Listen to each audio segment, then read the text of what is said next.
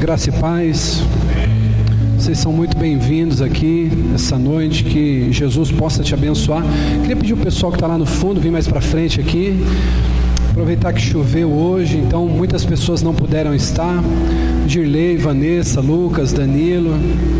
Isso, vem mais para frente aqui, ficar com a gente. Aleluias.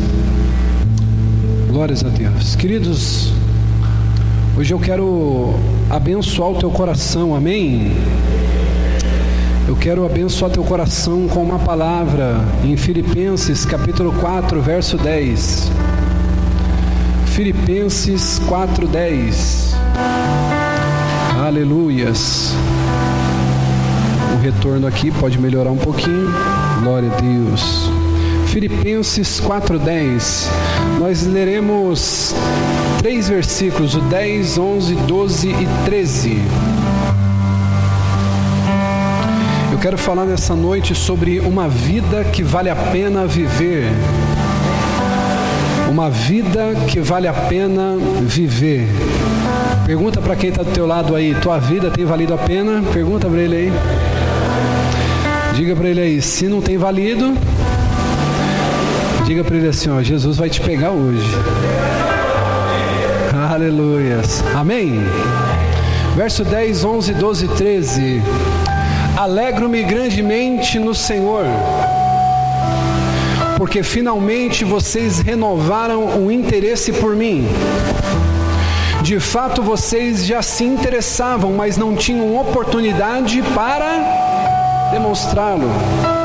Eu não estou dizendo isso porque eu esteja necessitado, pois eu aprendi a adaptar-me em toda, diga em toda e qualquer circunstância.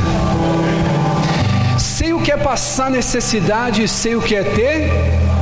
Olha o que diz depois do ponto. Aprendi o segredo de viver em toda e em qualquer situação.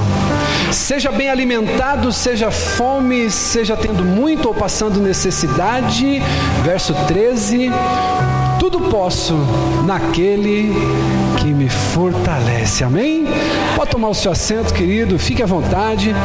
Eu pedi para todos os obreiros, aí os voluntários, poder se assentar também, fiquem à vontade. Esse momento para vocês receber, deixa só os, os dois Andrés ali, amém? Nossos atalaias lá na porta. Eu quero, queridos, nessa noite,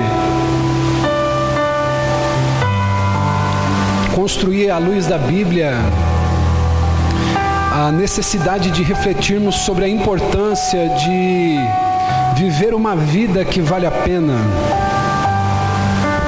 Nós precisamos refletir sobre isso, uma vida que valha a pena.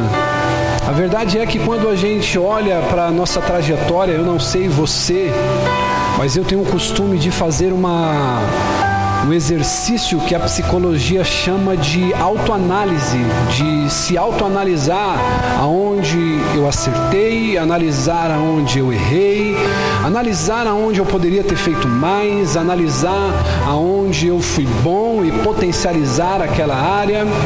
E a verdade é, querido, que todos nós queremos viver uma vida que vale a pena.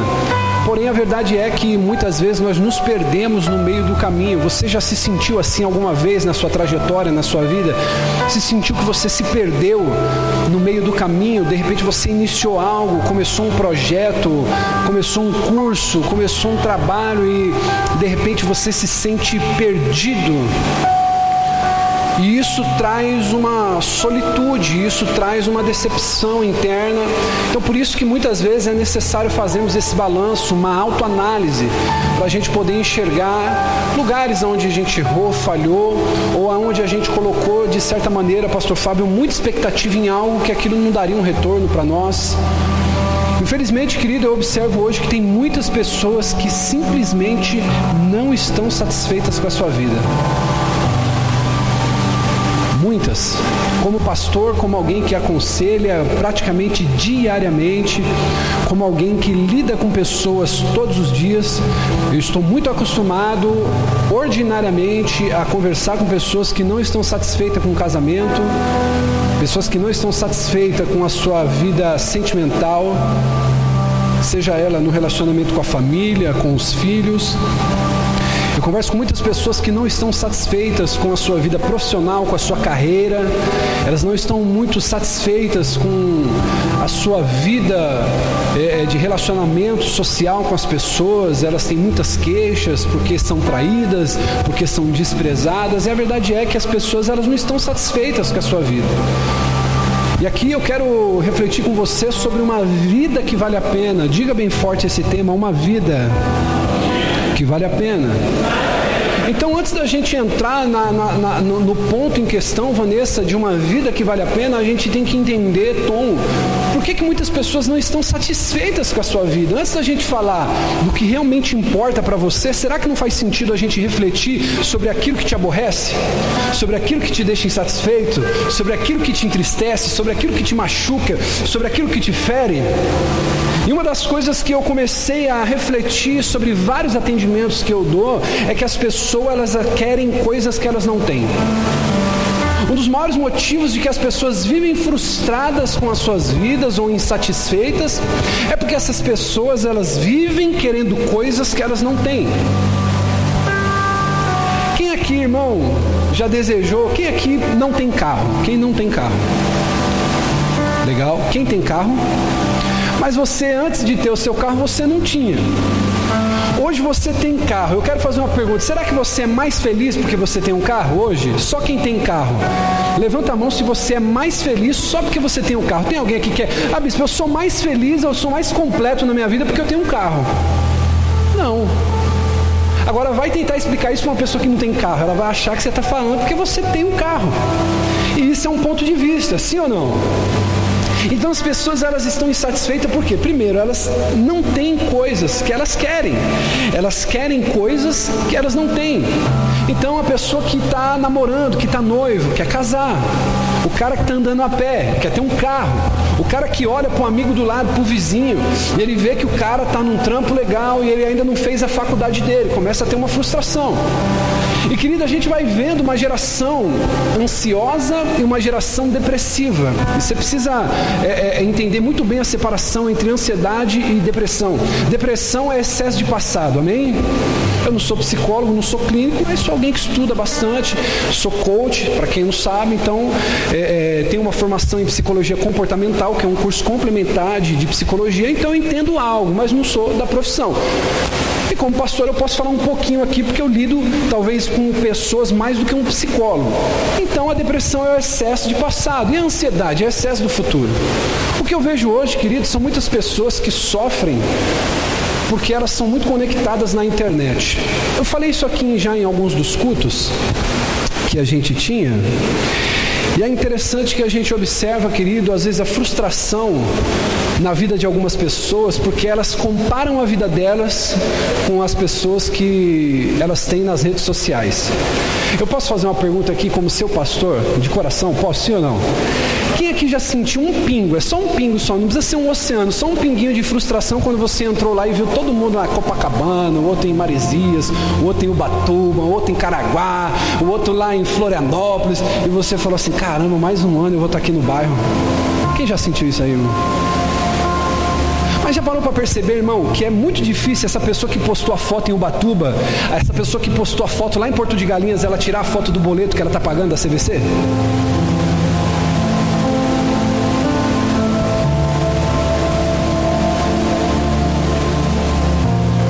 Perceber, querido, que você já sentiu um pinguinho só, não precisa ser um oceano, só um pinguinho.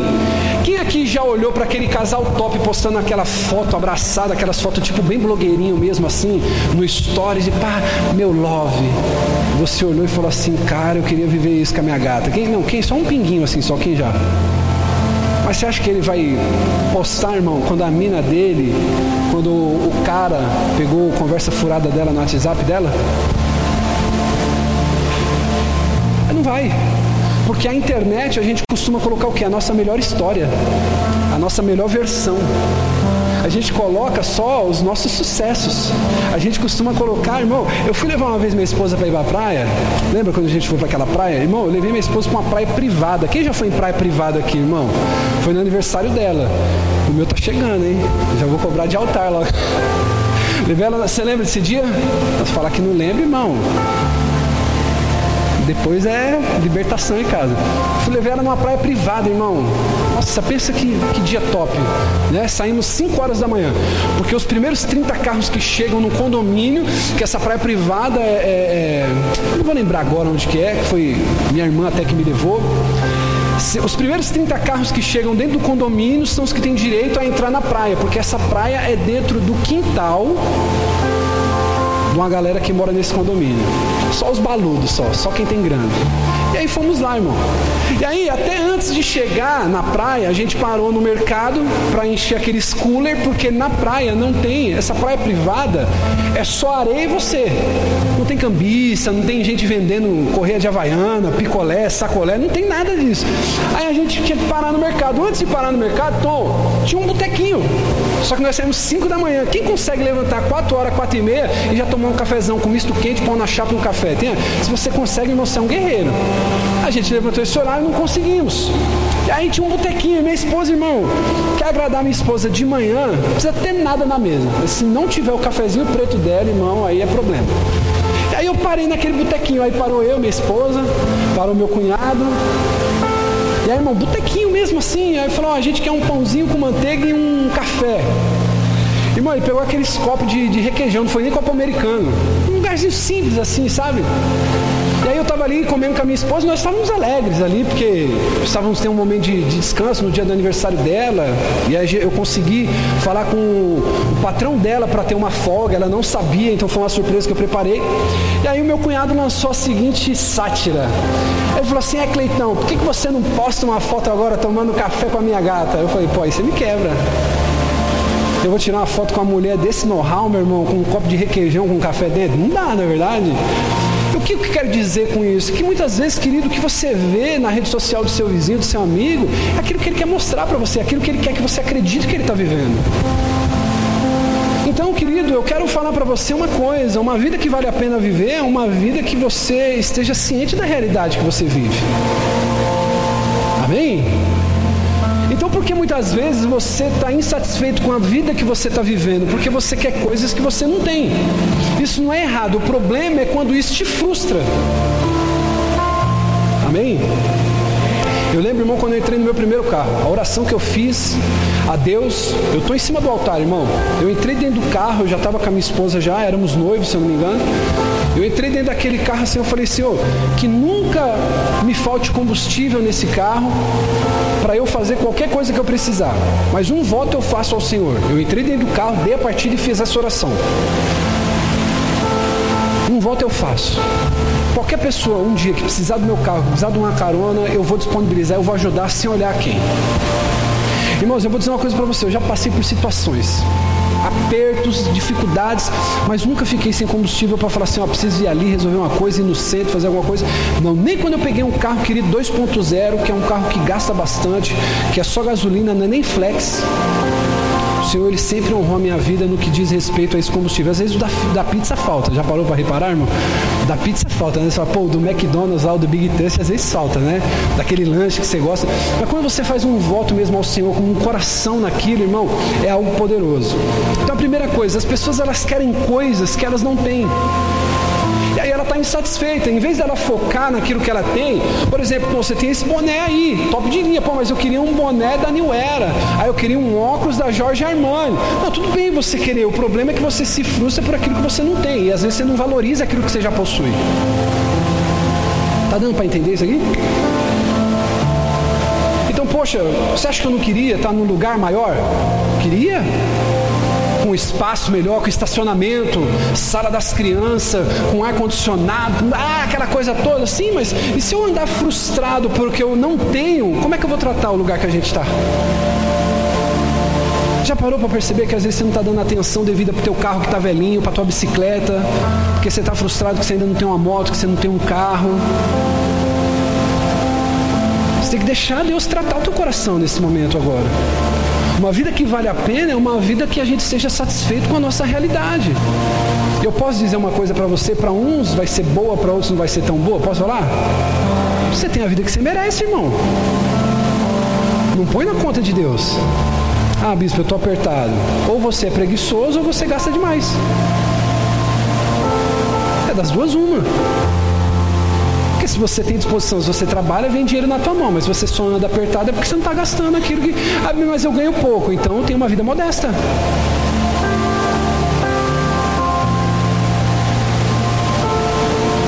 Eu ganho pouco, bispo. Então viva de acordo com o que você ganha.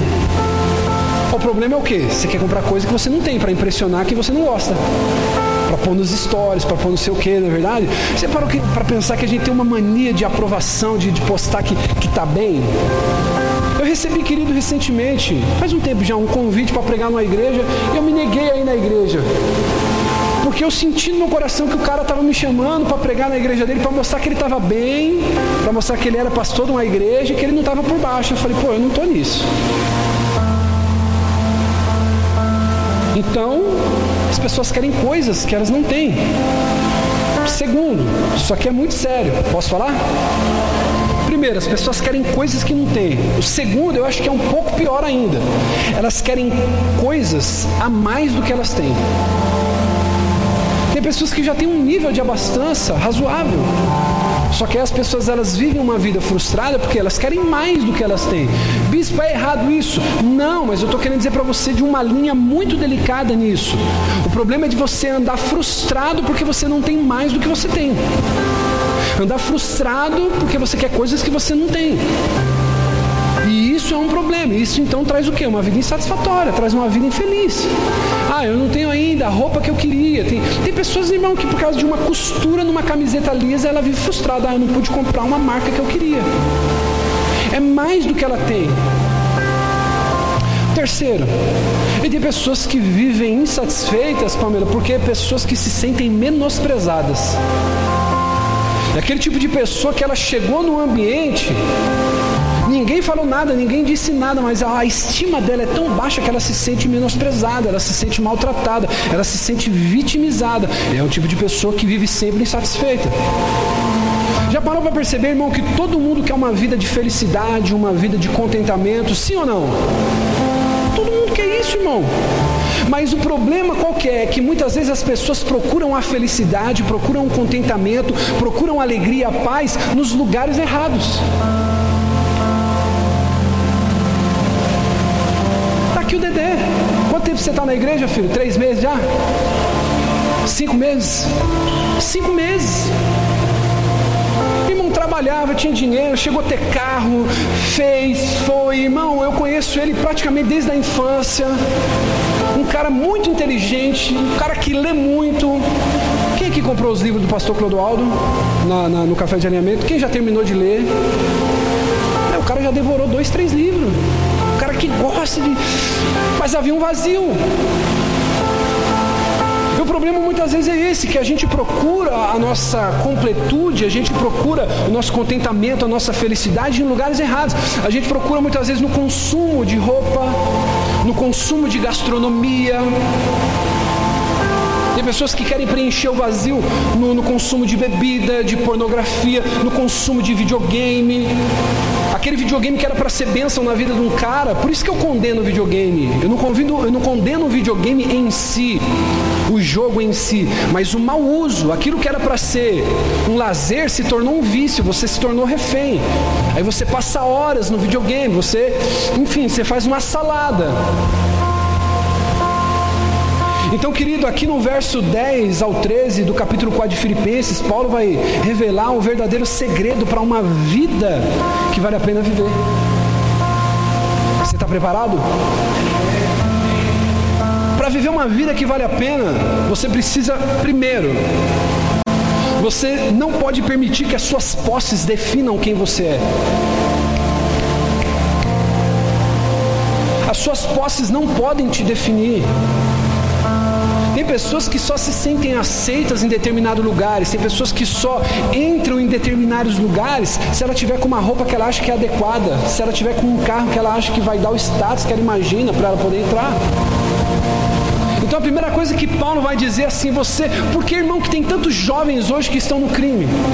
Você vai puxar o histórico lá, o pai trabalha, a mãe trabalha, o cara tem TV, o cara tem Xbox, o cara tem Playstation, Ele tem tudo ali dentro do, das condições que o pai e a mãe pode oferecer, mas o cara quer o quê? Quer mais, porque o meio social que ele vive, as posses que ele tem define ele. Se ele não tiver de Fleck Jack, de Fleck Low, se ele não tiver de Oakley no pé, se ele não tiver de Armani, se ele não tiver de Calvin Klein, ele é um cara excluído dentro da mente dele. Então a gente precisa entender que as nossas posses não podem definir quem nós somos. A primeira coisa, diga comigo, a primeira coisa, pode ser melhor, a primeira coisa de uma vida que vale a pena, os meus bens não me definem. Porque em essência você não é o que você tem, se tirar essa, essa polo que você tá, se tirar esse vestido que você tá, se tirar essa Zara, essa Armani que você tá, se tirar o All Star, se tirar aquele tênis Nike, se tirar o Adidas, quem é você? Se tirar todas as marcas de você, quem é você na essência? Se tirar o teu carro e você tiver que andar de busão, quem é você? Você vai ser essa mesma pessoa alegre, feliz, extrovertida, feliz consigo mesmo, então, Paulo ele vai nos ensinar isso. Eu quero que você reflita comigo em Lucas capítulo 12. Não precisa você abrir, só vou fazer uma referência aqui, se você quiser anota.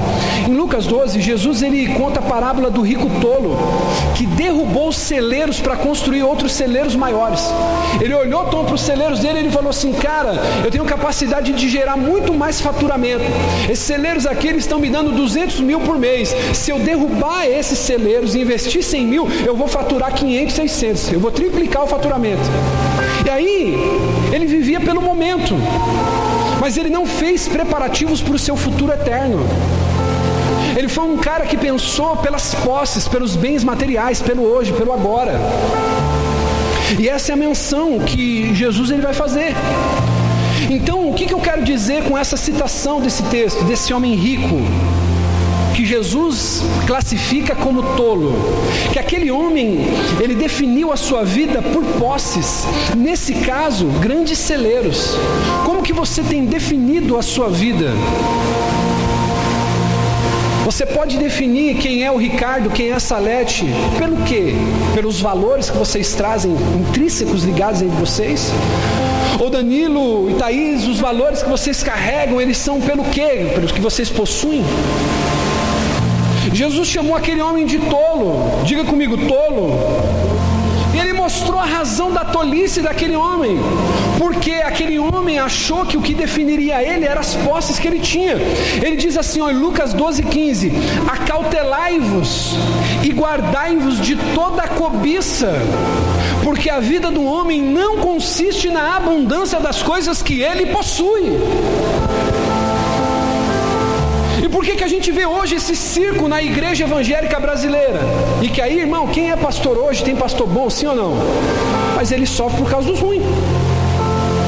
Irmão, toda mulher que dirige é, é braçona? Não, mas às vezes é uma irmã ali que deu uma ralada e já condena todo mundo, sim ou não? Então, irmãos, por que, que existe hoje essa bagunça muitas vezes dentro das igrejas? Porque as pessoas definem sucesso por abundância de posse. Já parou para ver, irmão? Tem pessoas dentro da igreja que não está preparada para ver um pastor prosperar. Hoje, querido, a geração de cristãos brasileiros, eles não estão preparados para ver um pastor com um carro bom. Agora, é claro, eu não estou falando de um Porsche Cayenne de 500 mil. Eu estou falando de um carro 2019, de um carro bom, com ar-condicionado, com bons seguros, filhos numa escola boa. Tem gente que não está preparada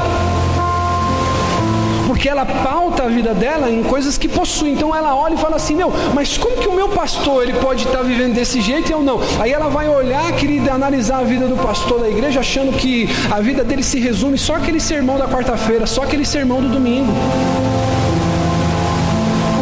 Por que, que Jesus chama esse cara de tolo? Porque aquele cara foi ganancioso. Ele achou que a vida dele se baseava só nas coisas que ele possui. Deixa eu dizer uma coisa para você, irmão. O que, que você está construindo para a eternidade? Nós falamos no culto da virada sobre a restauração do sacerdócio, que Ezequias restaurou o sacerdócio. E nós falamos que Ezequias ele voltou com a prática de queimar incenso. Quem estava aqui nesse culto? Quero te fazer uma pergunta: quem de vocês que estava na virada está queimando incenso na presença de Deus? Já parou para ver, irmão, que a nossa vida ela está pautada simplesmente a trabalhar, conquistar, melhorar as posses? Aí você tem um carro bom, aí você quer um melhor, aí você quer um melhor, você quer uma casa melhor, você quer uma reforma melhor, e quer, e quer, e quer, e quer, e quer. E a vida vai pautada nisso. E Jesus ele denomina esse tipo de pessoa que as posses o definem de tolo. Isso não pode te definir, isso não pode definir quem você é, o teu valor. Por isso que ele, Jesus ele condenava quando um rico era bem tratado dentro da igreja e o pobre era desprezado, porque as posses não podem definir o caráter da pessoa. O que traz o seu valor, querido, é quem você é, as experiências que você carrega, os valores que você possui. É isso que define quem você é, não é o carro que você para lá na frente, não é o quanto você contribui aqui mensalmente. O que define você é a sua palavra. Quando você fala sim, é sim. Quando você fala não, é não. Se você fala que pode, você tá. Se você fala que você não pode, realmente você está no compromisso que você falou. Você não está inventando desculpa. É nisso que está o teu valor. Você quer saber quem é as pessoas que têm respeito, meu e da bispa? É o cara que trata bem a esposa. Para mim, isso é um homem de Deus. Não é o cara subir aqui, pregar, profetizar, pular, labalá, labalá, labalá. Não, irmão, não.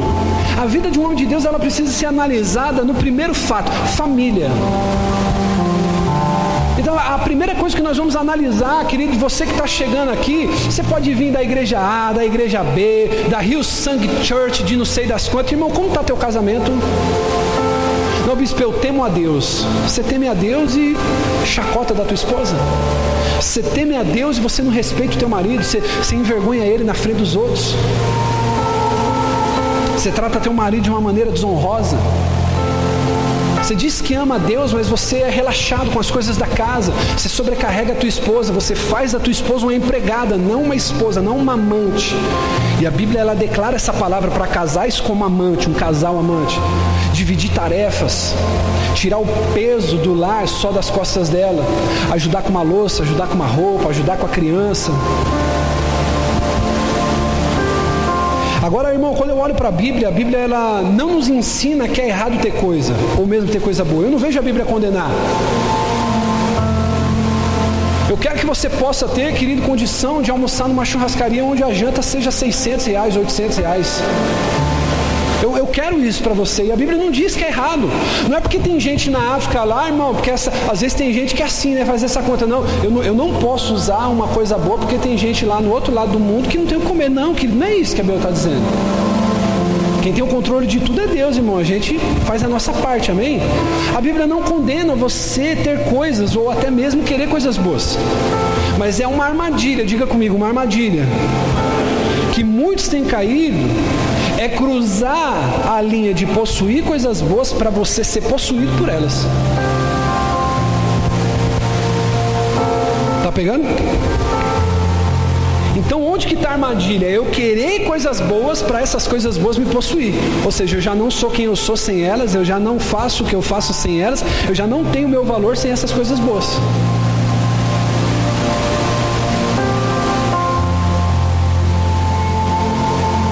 Parou para ver? Posso falar isso aqui, sim ou não? Porque tem pessoas que olham para pessoas que têm muito dinheiro e muitas coisas boas e automaticamente elas pensam que não são tão felizes quanto elas. Irmão, falando de verdade, você já parou um dia para pensar e falar assim: Poxa, se eu tivesse mais dinheiro eu era mais feliz. Se eu ganhasse mais eu era mais feliz. Se eu tivesse um salário melhor eu era mais feliz. Se eu tivesse um convênio bom, eu não sofria tanto. Se eu tivesse um carro do ano, eu seria mais feliz porque as pessoas me respeitariam mais.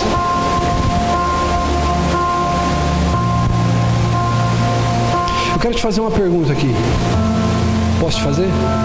Isso aqui vai te confrontar um pouco. Você me permite isso? Você me dá liberdade para isso? Posso? Você ficaria realmente mais feliz se você tivesse mais posses do que você tem agora? Se você tivesse 50 mil a mais na sua conta, você ficaria realmente mais feliz? Você seria uma pessoa mais completa? Você seria uma pessoa mais alegre? Posso te fazer uma pergunta, sim ou não? Será que você seria uma pessoa realmente, estou falando realmente, mais feliz se você morasse numa casa maior? Se você dirigisse um carro maior? Se você usasse roupas mais caras? Você seria realmente mais feliz? Responda para você mesmo isso. Será que a sua alegria, a sua vida valeria mais a pena? Olha só. Vamos trazer agora aqui para o tempo. Será que a sua vida seria uma vida que vale a pena ser vivida se você tivesse mais dinheiro? Se você tivesse um carro melhor? Se você morasse numa casa melhor? Será que você seria mais feliz mesmo se você tivesse roupas mais caras? Responda essa pergunta para você mesmo. A gente precisa entender uma coisa como cristão, uma verdade muito importante. Sabe que verdade é essa, querido? Que o que nos pertence não importa, tanto quanto a quem a gente pertence. As coisas que a gente possui não é tão importante quanto aquele que nos possui. No final das contas, querido, tudo isso que nós trabalhamos arduamente para construir vai ser gasto por alguém que não trabalhou nada tanto pelo quanto a gente trabalhou. Eu quero dizer uma coisa para você, querido: uma vida que vale a pena realmente é uma vida que trabalha-se para a eternidade. Quantas vezes eu entrei em crise na minha área profissional porque eu me dediquei ao pastorado com 28 anos de idade. E hoje, querido, praticamente eu vivo para a igreja. E quantas pessoas observam o talento que eu tenho, minha maneira de me comunicar, podia estar trabalhando em várias outras áreas profissionais, podia estar muito bem. Eu poderia me frustrar por não ter a casa que eu quero, por não ter o carro que eu quero. Eu quero dizer uma coisa para você, querido que mais importante do que você possui hoje é o que você vai possuir na eternidade. Eu quero perguntar para você: o estilo de vida que você hoje está cultivando é um estilo de vida que está trazendo um recurso para você, material, terreno, ou você tem construído para a eternidade? Hoje você é o tipo de pessoa que perdoa, que dá uma segunda oportunidade para quem falhou com você, para quem enganou você. Ou você é aquele tipo de pessoa que só importa quem está do teu lado, a tua mulher, tua mãe, teu irmão, não sei, dinheiro no bolso e o que você pode desfrutar. Se a gente for parar para pensar, se mais 10 pessoas dessa igreja tivessem o amor, o zelo por almas que os pastores dessa igreja têm, será que nós teríamos espaço vazio como a gente tem hoje?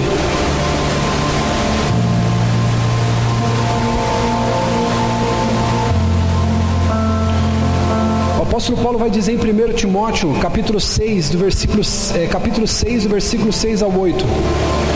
E de fato é grande fonte de lucro a piedade com contentamento. Diga comigo, contentamento. Você parou para refletir, filho? Você que está nos visitando hoje. Qual foi a última vez que você foi deitar contente, com contentamento no seu coração? Eu sei que você tem problema com a mulher que você vive.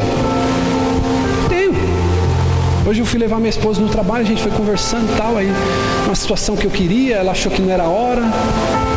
E não que ela manda, mas a gente que tem sabedoria, a gente deve ouvir a sabedoria da mulher. A mulher tem a sabedoria diferente da do homem.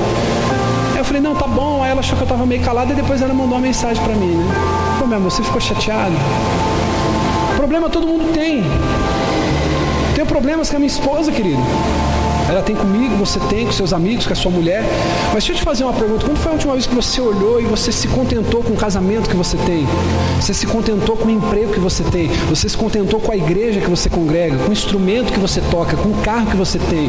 Se você não tem carro, com o ônibus que você anda? Com o trabalho que você tem? Com a vida que você tem? Olha o que Paulo vai dizer: grande fonte de lucro. O que é lucro, irmão? Lucro é ganho. Diz que é uma grande fonte de lucro a piedade, mas quando você é piedoso, com contentamento. Aí versículo 7 ele diz, eu achei que estava aqui, 1 Timóteo 6, 7, ele diz assim, ó, porque nada trouxe para este mundo, e nada podemos daqui levar. Isso é muito forte. pois nada trouxemos para este mundo e dele nada podemos levar. Então a gente fica lá, irmão, 4, 5 anos pagando a prestação de um carro. E você tem que se desafiar, você tem que fazer isso, amém? Por que, que você vê taxa de suicídio entre ricos, milionários, bilionários, quando o cara perde tudo? Porque a posse dele definia quem ele era. Irmão, quando o pobre perde o que tem, ele fala, mano, vamos tocar o terror, tá tudo certo, não tem mal o que perder. Sim ou não, irmão? Sim ou não, irmão? Por isso que Jesus está chamando você para morrer. Por isso que aqui a gente não faz campanha para Jesus te abençoar, amém? Amém, irmão? Tem como a gente fazer campanha para Jesus te abençoar. Se Ele quer tirar a tua vida, irmão, como é que eu posso, como pastor, abençoar uma vida que Ele quer tirar? Olha para o teu irmão aí e diga assim: Deus está falando. Amém, queridos? Amém, meus irmãos? Então, olha só, nada trouxemos para este mundo e dele não vamos poder levar. Então, as pessoas vão pautando a vida delas em conquistas.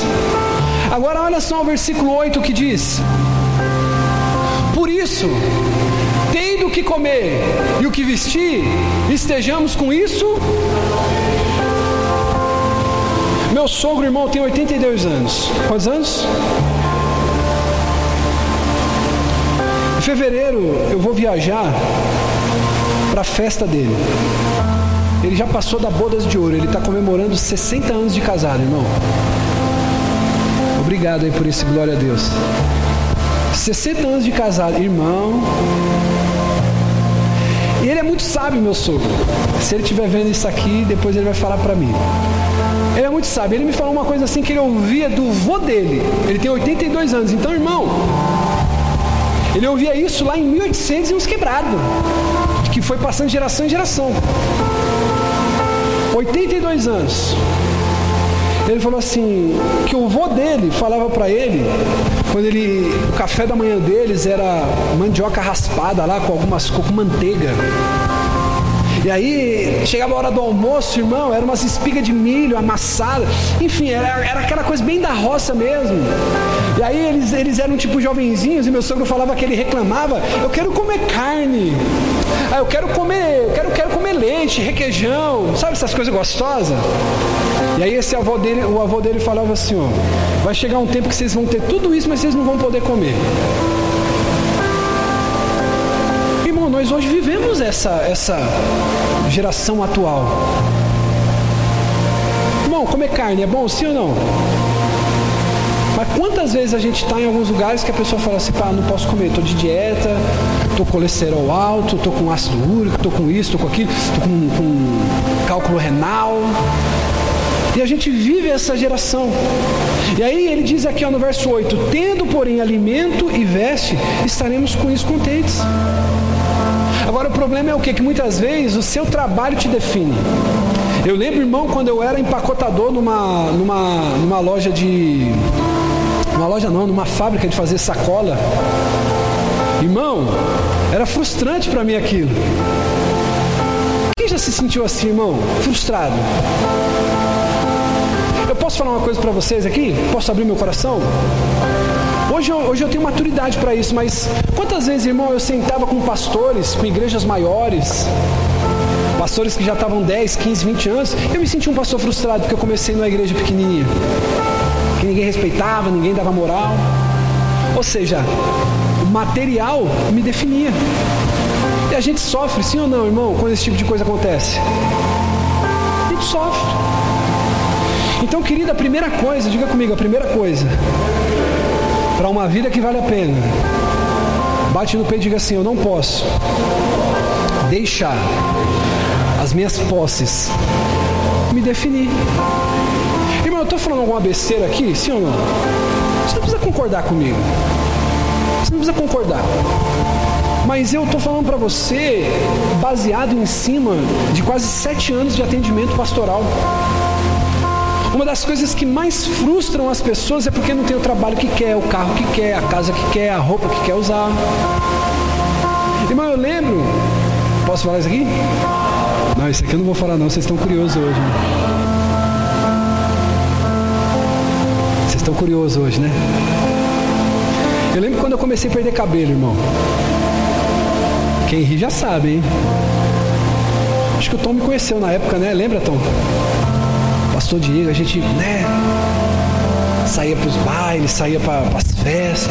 Irmão, era cinco minutos de banho, 40 minutos passando gel e penteando o cabelo.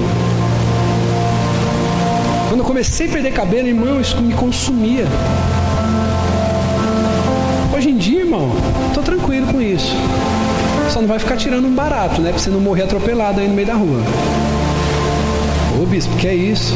Você sabia, irmão, que teve crianças, adolescentes que morreram porque ficaram chamando o homem de Deus de careca? Você sabia disso, sim ou não? Então, depois você lê lá. Eliseu estava andando pela floresta. Você põe lá depois no Google, dá um Google. Eliseu andando na floresta e as crianças ficou tudo muqueada lá atrás da árvore. Aê, careca! Ô, oh, careca! Sabe o que aconteceu? Saiu uns ursos, irmão, matou as crianças tudo. Então não fica tirando barato que teu pastor não. Mas hoje eu tô sarado, amém? Eu me tornei o que eu tinha, irmão. Barriguinha, careca. Só Deus na causa, irmão. Só você que é casado aí, irmão, vigia. Esse tipo de coisa frustra, sim ou não? Define. Coisa boa é quando a gente vai amadurecendo, sim ou não, Ricardo?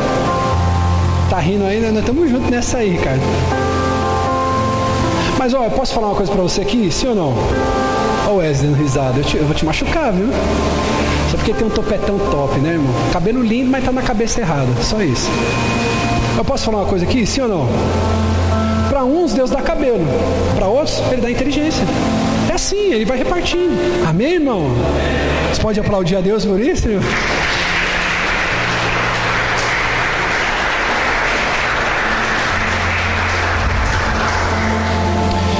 Você entenda, querido, nessa primeira parte da mensagem. Vamos encerrar. Se coloca de pé. Terminar rapidinho esse culto aqui, que nós vamos chegar em casa antes das 10 hoje para jantar. Amém? Só quem quer chegar cedo para descansar, diga aleluia. Aí, horário muito bom, 9 17 Escute isso, irmão. Você não pode deixar o que você possui te definir. Pastor, você gosta do seu carro, sim ou não? Ô, Gilei, você gosta do seu carrinho, sim ou não? Gosta? Tem alguém que tem um celular top aqui? Eu não tenho, eu não vou nem tirar o meu aqui porque é perigoso ele quebrar aqui. Se tirar o teu carro, se tirar teu celular, tuas roupas, aquelas coisas que você gosta, quem vai ser você? Uma outra coisa que nos enche de status, posso falar isso aqui? As pessoas que a gente conhece. Você conhece alguém que é importante, alguém que é influente? Tem tanto jovem, às vezes, tolinho, fala, ah, pô, eu conheço o sapão lá, o cara, ai, pai, é criminoso. E aí? E você, quem é? Não, porque eu conheço isso, aquilo e tal, não sei o quê. Eu lembro, irmão, quando teve uma situação Chegou um rapaz lá do, do PCC na nossa loja. Não vou falar nome aqui para não expor. Eu sempre fui muito bem relacionado, irmão. Muito bem relacionado. E aí nós fomos roubados. Lembra disso, meu amor? Você lembra do rapaz, né? A família dele era cliente nosso. E aí o rapaz entrou lá e falou assim, ó, oh, Cleito, Rose, não sei o que, nós vamos fazer as conexão e tal. Eu falei para ele assim, eu falei, cara, fique em paz. Conexão mais forte que a minha ninguém tem. E se ele deixou entrar e levar, não tem ninguém que pode recuperar. Às vezes a gente deixa definir aquilo que a gente possui, as influências que a gente tem. Uma vida que vale a pena ser vivida, eu quero enfatizar isso para você. É uma vida que é construída na eternidade.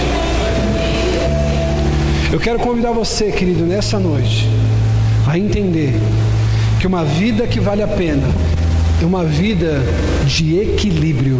Diga comigo, equilíbrio.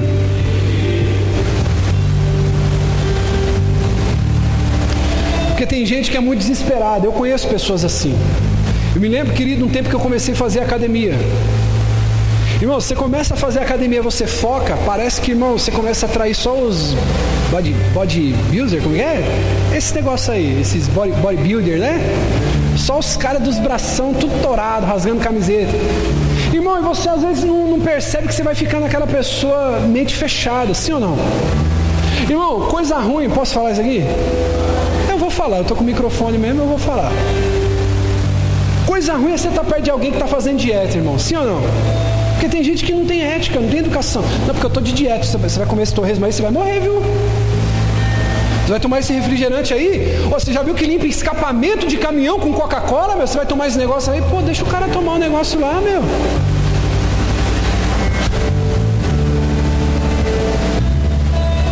A pessoa não vai, ela não quer. Aí, aí fica aquela pessoa intragável que ela define a vida dela naquela coisa. Diga comigo, equilíbrio. Então, querido, você precisa cuidar do seu corpo. Isso é uma obrigação. É uma obrigação, diga obrigação. Uma vez um amigo meu da academia, posso falar isso aqui? Ele chegou um chá de não sei quantas ervas. Sabe aquele chá de ervas? É, é, várias ervas, chá de 33 ervas, de não sei o que. Eu peguei aquele negócio, irmão. Luizão, lá da, da Boa Forma, acho que você conhece, o negão carrega 200 quilos no supino, sabe? Ele. Aí ele pegou e falou: Ó, oh, Cleitão, isso aí vai abaixar o colesterol, isso aí vai tirar os cálculos renal, isso aí cura tudo, até frieira no pé. Eu falei: Meu irmão, o negócio é bom. Aí eu peguei e falei assim: Mas será que esse negócio vai fazer mal? Não, esse tanto de erva? Aí ele olhou para mim no, no, meio da academia, todos os caras lá no bar. Ele falou: Meu, você se entope de Coca-Cola, meu, e vai achar que isso aqui vai te fazer mal? Onde que eu quero chegar com isso aqui, querido? Diga comigo, equilíbrio. Sua vida financeira tem que estar equilibrada, sua vida sentimental tem que estar equilibrada, sua saúde tem que estar equilibrada, seus projetos e sonhos têm que estar equilibrados, sua vida espiritual tem que estar equilibrada. O problema é esse, quando a pessoa fala assim, ó, eu vou me focar na carreira. O cara começa a estudar, o cara esquece da mulher, o cara esquece dos filhos, o cara esquece da casa, o cara esquece da vida espiritual, o cara se foca nisso. Aí quando quebra tudo, tudo se desmonta, o cara fala, não, eu preciso focar na vida espiritual. Aí o cara esquece de tudo e só foca dentro da igreja, dentro da Bíblia. Vai cuidando um pouquinho de cada área. Deixa Deus falar com você agora. Não se desespera, irmão. Vai com calma de uma vida de maturidade, de uma vida que vale a pena, é quando você tem as coisas por niveladas. É quando você cuida da vida espiritual um pouquinho hoje, quando você cuida da vida financeira um pouquinho hoje, quando você cuida da vida sentimental um pouquinho hoje. É quando você vai cuidando de uma coisa de cada vez. Uma vida que vale a pena ser vivida é uma vida de equilíbrios. Amém, irmãos? Então eu quero convidar você nessa noite importa se você está com a sua esposa, se você está com o filho agora. Eu queria que você desocupasse as suas mãos. Feche os seus olhos agora. Eu quero orar com você. Você está precisando fazer essa oração. Você sabe disso. Você tem focado